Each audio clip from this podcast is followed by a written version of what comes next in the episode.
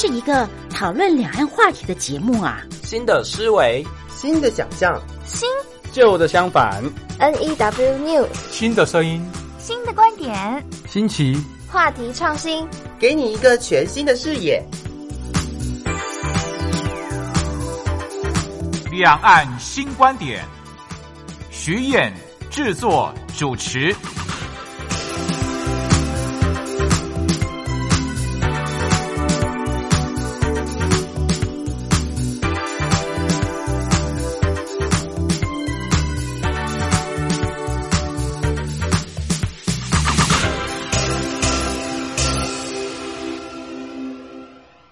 众朋友再次来到光华之声，礼拜六、礼拜天早晨的七点跟下午的五点所进行的两岸新观点节目，我是主持人徐燕。节目一开始还是要诚挚的呼吁大家，常常要给徐燕写信哦。那最近呢，有收到这个李玲、还有徐坚庭徐大哥以及李明的这个来信哦。那其实收听我们呃这个两岸新观点的方式，现在还蛮多元的。比方说，呃，最传统就是。翻墙喽！翻墙到我们光华之声的网站去收听。另外呢，如果你能翻墙，可以上 YouTube 啊，YouTube 也是搜寻打“两岸新观点”节目就可以找到了。我们有音档，也有影片呢，就是音档就是我们节目的播出的音档。另外呢，我们也请来宾呢，哦，这个会录制呃三到五分钟的短影片、视频呢，来给听众朋友解析呃在当天我们所讨论的一些节目内容。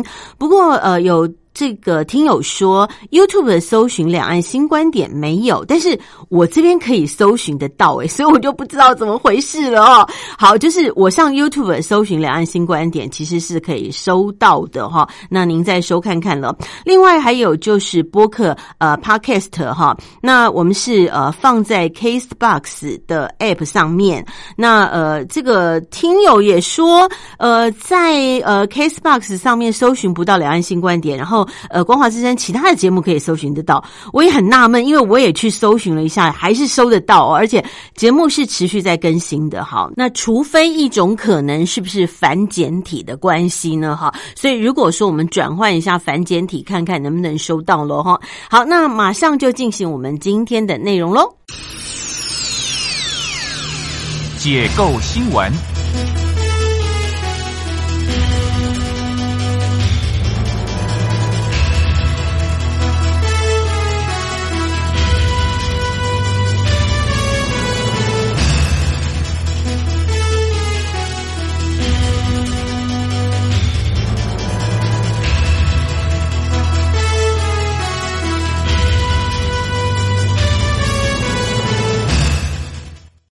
今天在节目当中再次请到的是我们展望与探索杂志社的资深研究员刘文斌刘老师，老师好，主持人好，各位听众大家好，嗯，好。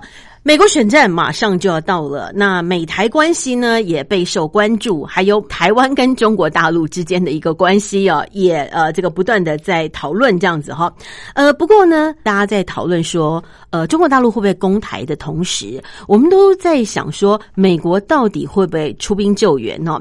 那美国呢，现在对台湾的一个战略到底是如何？呃，所以很多的学者在最近积极的在讨论。呃，到底现在到底是战略清晰还是战略模糊呢？哈，老师，你觉得这个美国对我们是应该是属于什么清晰还模糊的策略？呃，刚刚主持人提到这个很有趣的一个问题，就是战略清晰还是战略模糊？呃，在最近，在尤其是在呃台湾，对于大陆跟两岸还有美国政策研究的学者，不断的在讨论这个问题。如果各位呃了解声量的话，最近很流行的声量，我相信去探查这个声量，这两个东西都会很高的。那为什么最近会突然转成呃过去呃不大注意的这个战略模糊，突然转成这个战略清晰？大家拼命在讨论这个议题。但是我先要强调的是，到目前为止，各种声音都有对。到底是战略清晰还是战略模糊都没有定论。那为什么大家会讨论？呃，美国对台已经从战略模糊转变成战略清晰，因为有几个事情可以来证明他们的说法。他们是这样说的：第一个，美国的高级呃官员连续的访问台湾。这是过去所没见未见的，这是第一个。第二个呢，在八月三十一号的时候，美国在台协会公布了雷根时代对台湾的六点保证。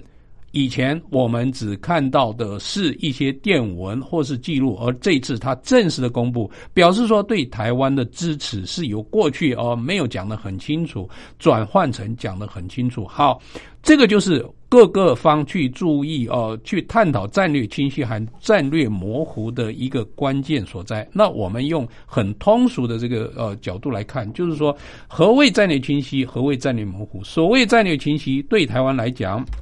就是说，如果你做了什么对比台湾的事情，我美国就要做什么事。讲得很清楚，叫做战略清晰，越清楚叫做越清晰。那如果反过来讲说，呃，如果你做了什么事，呃，我美国大概呃讲不清楚，这个就称为战略模糊。好，如果把战略清晰跟战略模糊放在一起的话，你会很容易的发现，原来他们之间有程度上的区别，不能一刀切开。这个叫战略清晰，这个叫战略模糊，没有办法这样切开啊。而战略模糊。从什么时候开始呢？从其实是在一九四零年代、五零年代就开始了。为什么会那时候开始？因为那时候两岸的对峙，那时候的蒋介石总统一直想要反攻大陆，可是美国人很担心，因此引发呃更大规模的战争。所以啊，他不敢给任何双方去做承诺，说呃如果呃共产党跨过台湾海峡，我就会怎么样；如果呃蒋介石总统率国军呃做些什么事情，我就会怎么。样样子，让各方去猜测，以便呢，逐渐的降低两岸的这个冲突，甚至这个战略这个模糊的现象，一直到克林顿时代都是这个样子。可是有学者认为说，战略模糊事实上是没有办法达成所要去克制呃他的目标，不做特定行为的这个效果。那举了一大堆这个例子。因此，有些有一部分学者就讲说，我们应该把它讲得清清楚楚，叫做战略清晰。就是说，如果你对台湾动武，我就准备派三艘航母，呃呃几艘这个这个呃战舰，然后你就看着办。这个变成一个战略清晰，让你不敢做这个事情。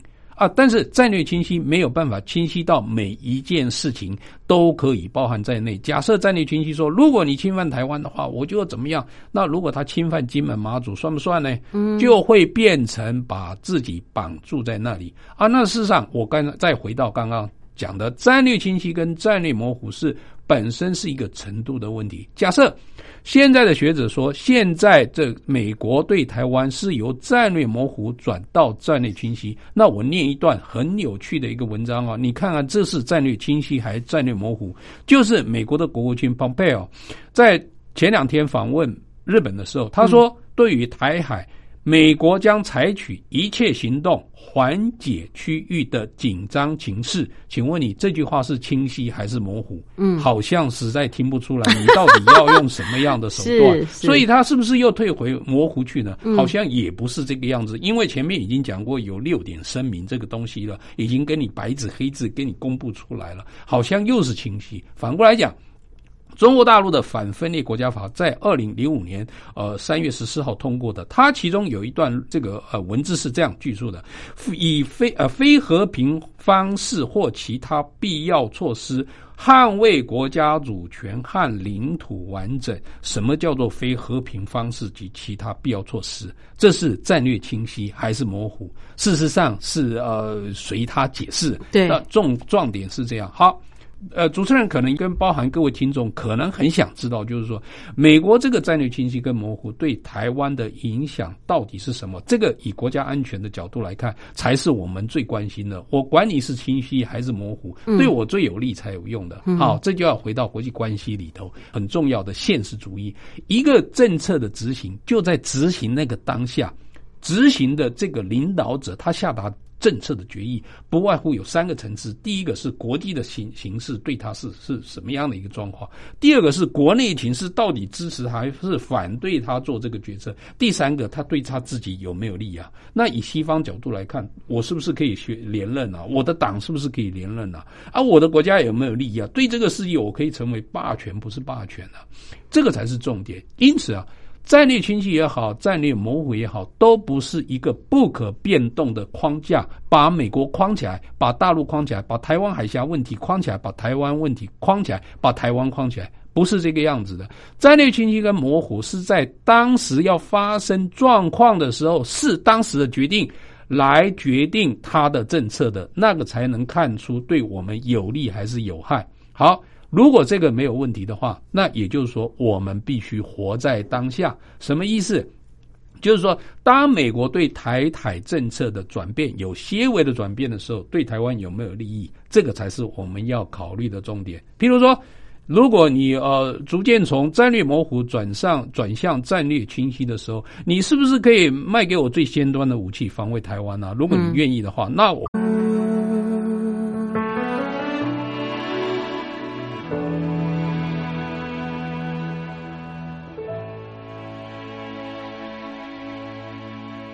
这个这个例子，反过来再往进一步讲，是如果你用的是战略模糊这个这个状况的话，一样，我们的国家领导人，我们的决策单位应该从中间找到对我们国家最有利的几点，从里头捞到好处，这个才是全民之福啊！嗯，所以战略清晰跟战略模糊，我们就留给学者去研究吧。我们最重要的。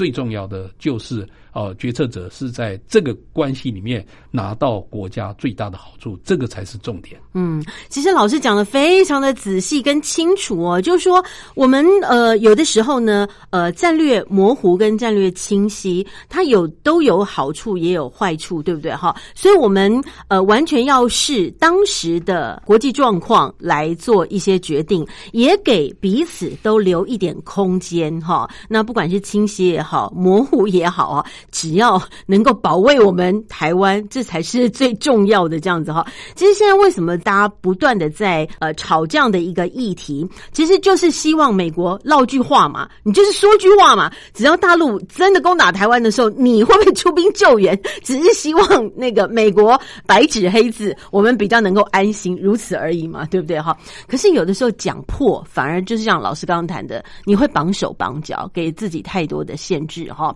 好，那嗯，国际局势就是这么的复杂以及尔虞我诈吗？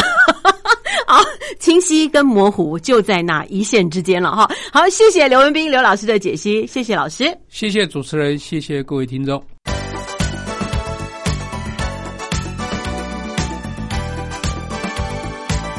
观点新闻。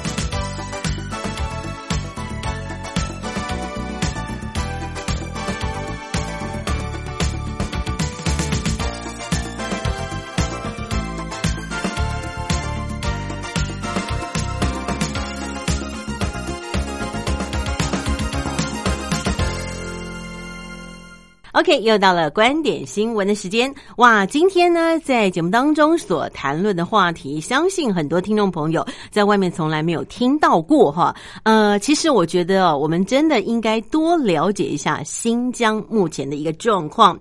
我们常常听到说，哎，这个美国啦，或者是国际上呃很多的国家，都对于呃新疆的再教育营啊，那包括了这个中国大陆对人民的一些打压呢，就是有提出一。些意见哈，但是新疆的再教育营到底里面的状况，真实的状况是如何呢？我想今天在节目当中特别请到台湾中雅学会的秘书长释建宇释老师来到节目当中，跟听众朋友做一个介绍。老师好。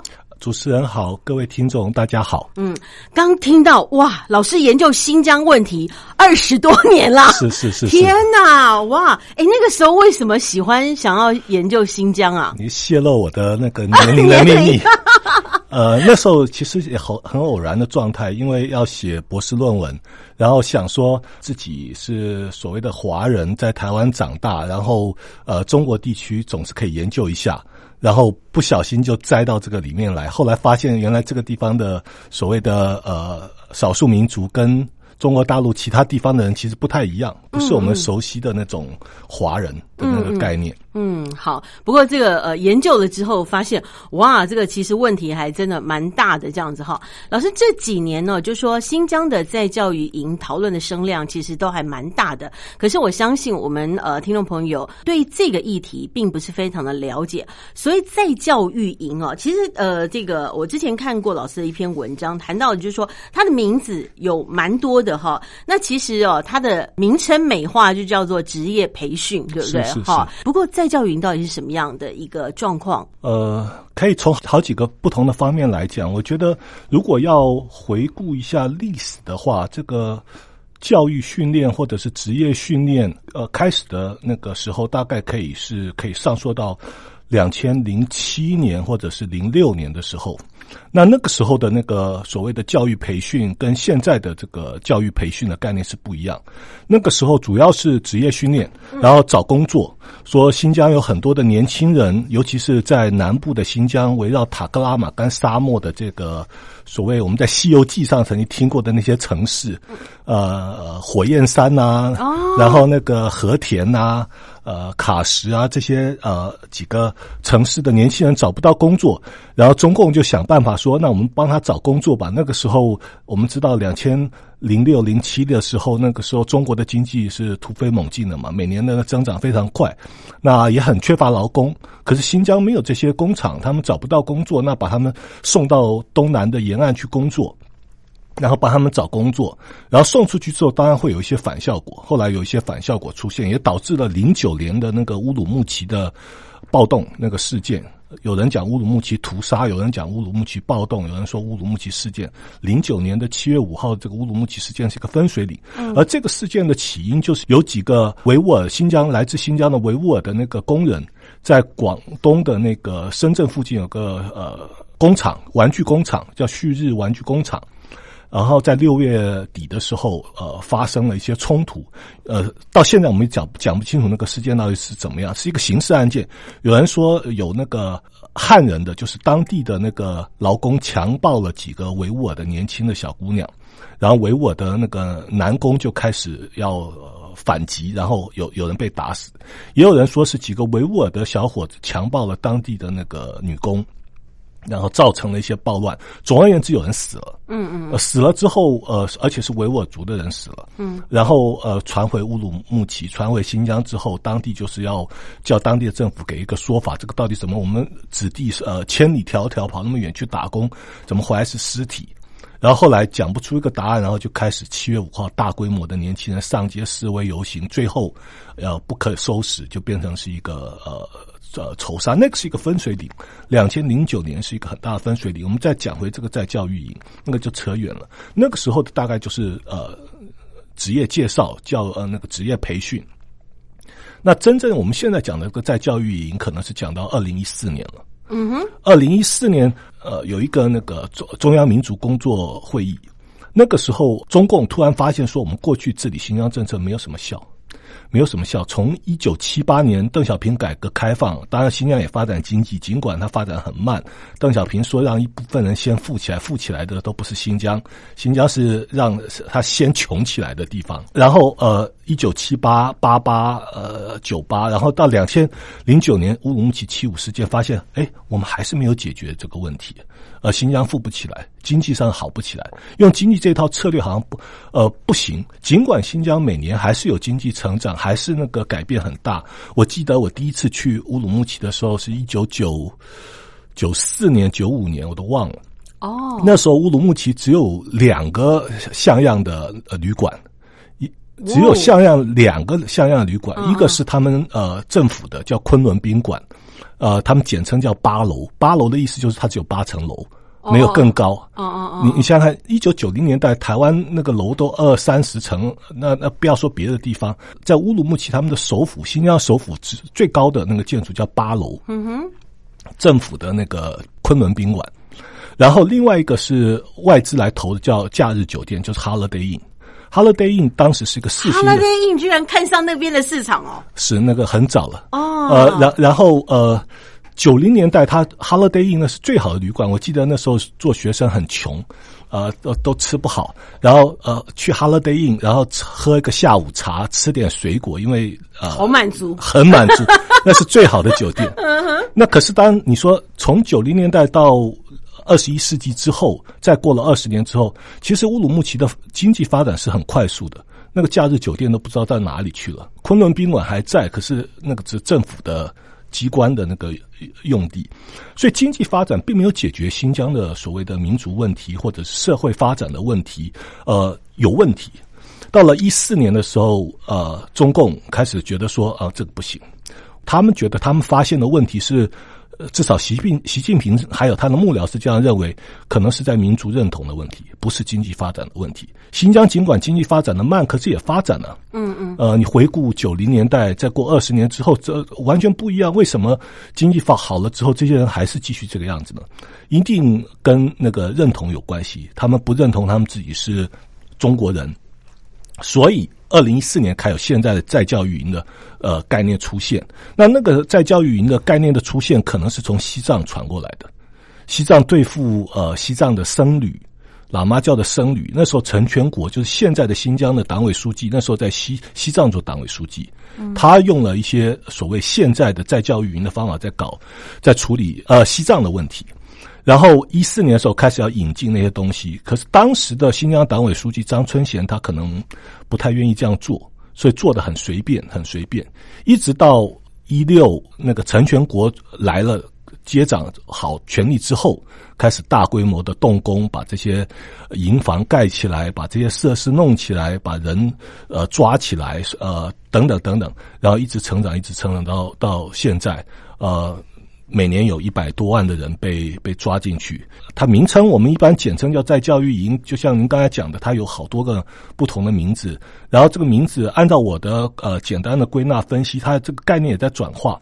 概念转化原因有很多，我们先先不谈。可是它一开始概念可能就只是一个，呃，我要职业培训训练，嗯，呃，然后职业培训训练之后，呃，让他们方便找工作。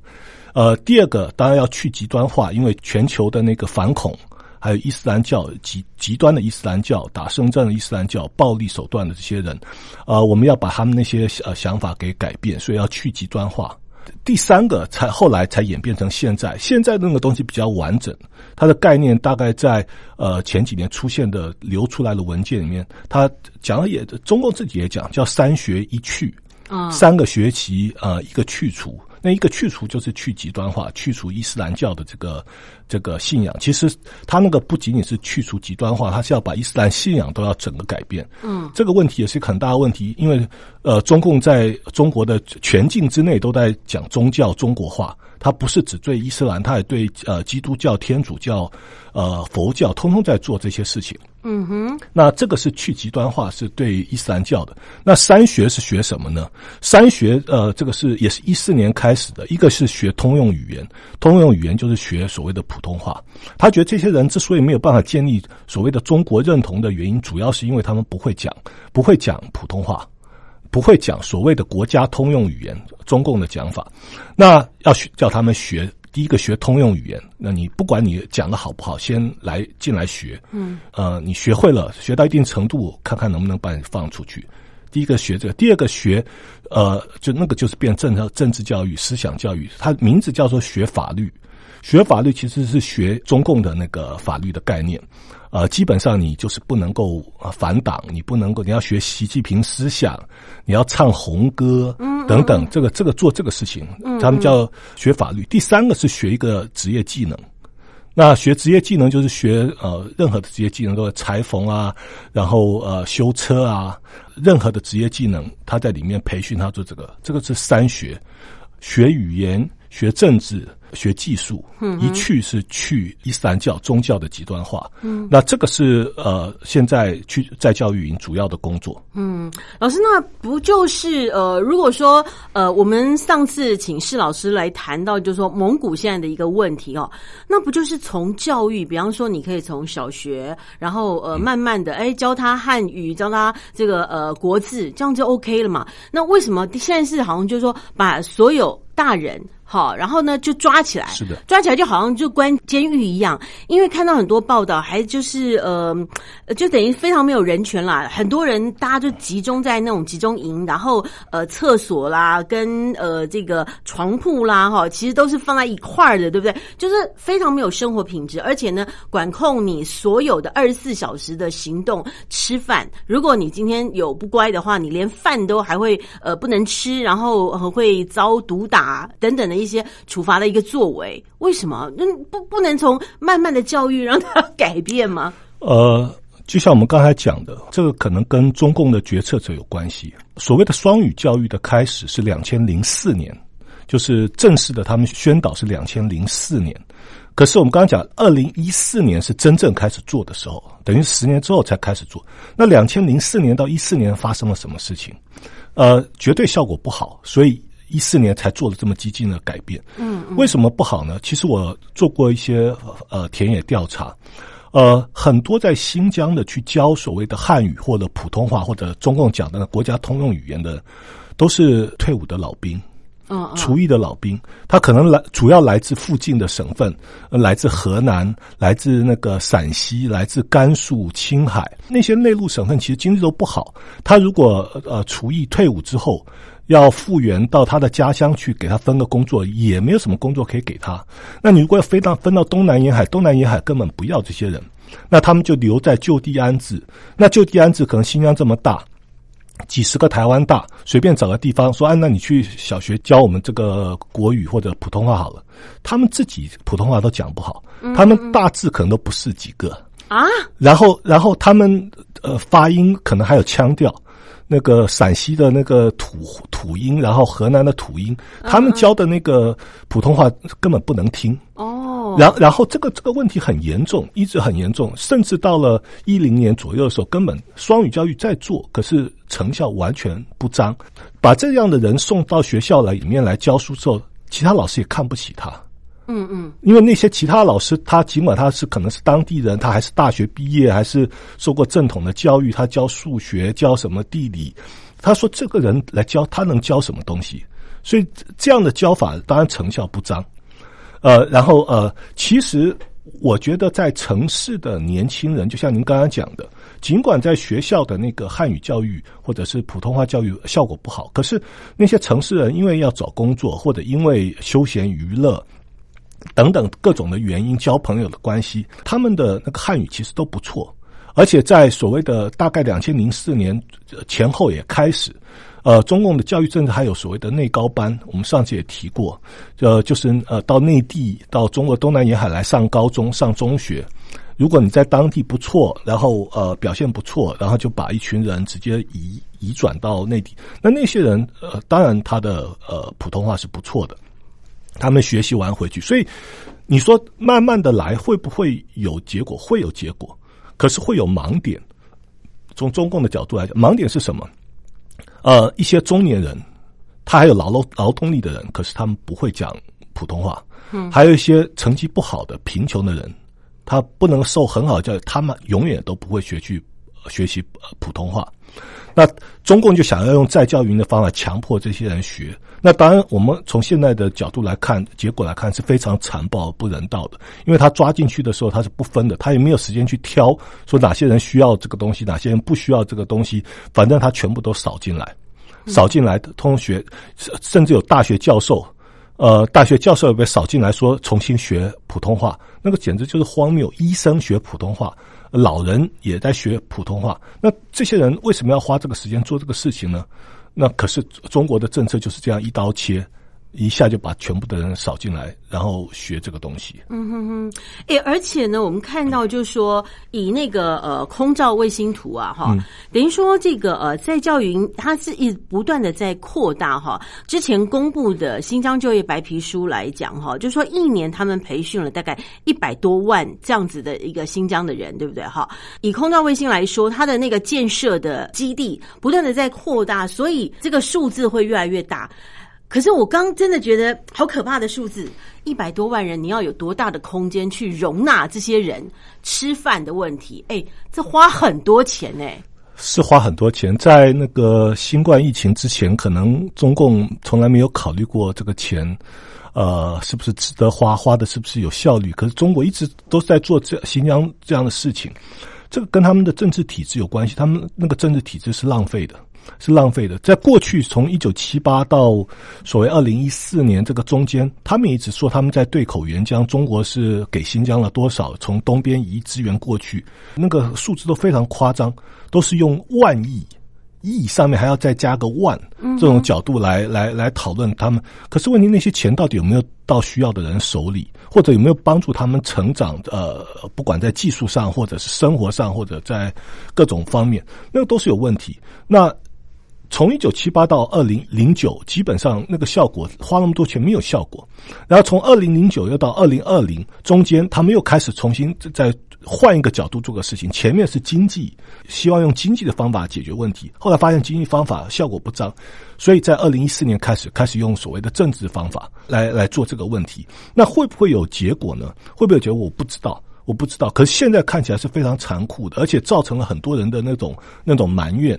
那个埋怨是是你死我活的埋怨。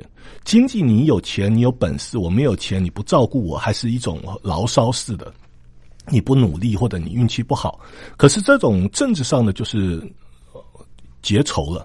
呃，有人父母就消失了，或者亲朋好友消失了。而且我认识一个年轻人，他在土耳其读书，非常优秀的一个年轻人，他爸爸。就突然消失了，从二零一七年到现在就不见了，到现在为止也联络不上。嗯，所以您刚才提到呢每年有按照中共公布这个新疆的这个就业白皮书里面的数字一百二十八万多，还在不断的扩大。其实我们算一下也知道，这个已经很夸张了。因为呃，新疆少数民族的人口也不过一千多万，嗯，一千出头，一千一、一千二的样子。一百二十八，它分成六年来，每年有一百二十八万。当然，每年一百二十八万，可能有几十万的人是不出去的。他从可能从一七年一直待到现在都还在里面。嗯嗯嗯。那这些人他每年也算在平均数里面。那就算他这些人算少数好了，很多人就呃进来又出去了。当然还有还有出去又再进来的，一百二十八乘以六的话，那都是已经呃将近八百万。八百万，那扣掉老人、小孩一些不需要的人在里面的话，每个人都进去过。嗯那将来还要扩张，呃，为什么扩张？有人就提到，永远都有需要，因为中国呃边疆很多的人没有没有那个对中国的政治认同。嗯嗯。那呃，曾经有人讨论过说，香港香港去年的反送中有二三十万的人年轻人呃不听话，那有人问说，是不是也可以把他们送去那里？哦，呃，当然这个是臆测，这个没有证据的，我必须承认。嗯，可是问题是中国周边太多这样的，他可以把它送到那边。而从古代清朝、明朝，新疆本来就。